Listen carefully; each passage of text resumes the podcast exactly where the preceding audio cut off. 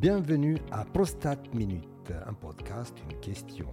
Bonjour, je suis Dr Duperton, urologue, sexologue. Avec le Dr Dimonceau, nous avons créé ce podcast, Prostate Minute. Le Dr Dimonceau est un expert reconnu de la prostate et des traitements robotiques et mini-invasifs. Nous répondrons à vos questions concernant la prostate. Bonjour, nous répondons aujourd'hui à la question d'un patient inquiet. Il nous écrit sur audio.hupertan.com. Après m'avoir diagnostiqué un cancer dans la prostate, mon médecin me propose une surveillance active. Mais s'agit-il d'une option sans risque? La surveillance du cancer de la prostate, c'est un sujet passionnant, mais aussi problématique, car il n'y a pas beaucoup de cancers dans lesquels on peut proposer juste, et je, dis bien juste, surveillance associée cancer, donc maladie grave. Donc on craint sa gravité et l'évolution et la surveillance. Alors, ben, ce qui est important dans surveillance active, c'est la partie active. Il ne s'agit pas du tout de ne rien faire, il s'agit simplement d'être extrêmement attentif à un certain nombre de critères qui pourraient faire craindre que la maladie, qui est diagnostiquée à un stade où elle n'est pas agressive, ne devienne pas agressive. Docteur Dumonceau, s'il s'agit d'une maladie grave, il s'agit d'un cancer, pourquoi ne pas traiter d'emblée? Alors, moi, je comprends tout à fait cette question et la première réponse est on peut traiter d'emblée. C'est-à-dire que si le patient ne souhaite pas de surveillance active, si le patient ne souhaite pas savoir qu'il a un cancer et que finalement on ne l'a pas encore enlevé, on peut tout à fait lui proposer de le traiter. On n'imposera jamais la surveillance active. La raison pour laquelle on impose ou on propose la surveillance active aux patients, c'est qu'un certain nombre de cancers vont être diagnostiqués sous forme peu agressive. Mais quand le diagnostic est fait, on ne sait pas s'il s'agit de ce qui s'appelle un micro-foyer qui le plus probablement n'évoluera jamais, donc qu'on ne souhaite pas traiter par excès, ou s'il s'agit simplement d'un cancer qui va évoluer normalement mais qui est diagnostiqué à son tout début. Et c'est tout l'intérêt de faire une surveillance active.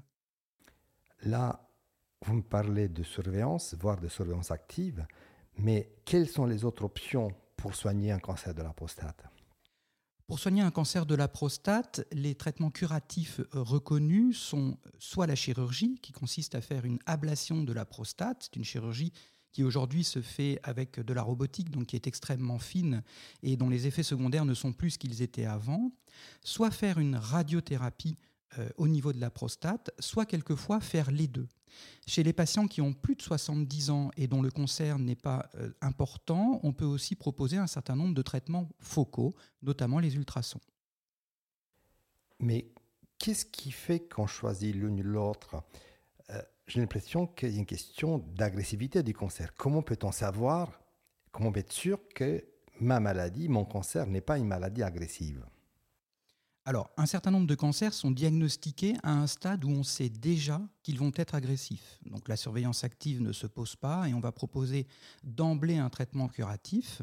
En revanche, euh, sur des cancers qui sont diagnostiqués avec un PSA qui est bas, avec des biopsies qui sont peu agressives, avec une IRM qui est normale ou presque, dans ce cas-là, on peut réfléchir avant de proposer des traitements qui, il ne faut pas l'oublier, peuvent avoir un certain nombre d'effets secondaires. Donc, si je résume, si j'ai un cancer de la prostate, s'il s'agit d'une maladie potentiellement peu agressive, donc on va proposer une surveillance, surveillance active. En quoi ça consiste? La surveillance active euh, va consister à revoir le patient en consultation d'abord tous les trois mois, puis tous les six mois, pour un examen clinique et un dosage de PSA, le PSA devant rester stable. Dans certains cas, on est amené à refaire une IRM, voire refaire des biopsies prostatiques pour s'assurer que la première série de biopsies ne soit pas passée à côté d'une maladie plus agressive. Et qu'est-ce qui se passe si on se rend compte, dans la surveillance, que c'est une maladie plus agressive? Il faut sortir de surveillance active. Ça veut dire qu'on arrête euh, la surveillance et on propose un traitement curatif. Donc, dans un prochain podcast, on va parler de quoi? On va parler des traitements curatifs, justement, avec leurs avantages et inconvénients. Merci, docteur Dumonceau. Pensez à vous abonner pour ne manquer aucun épisode de ce podcast.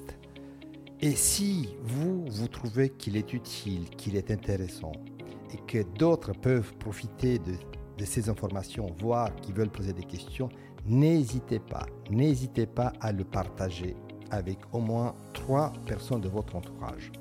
Et si vous avez votre question, n'oubliez pas audio.huperton.com. C'était Prostate Minute. À bientôt.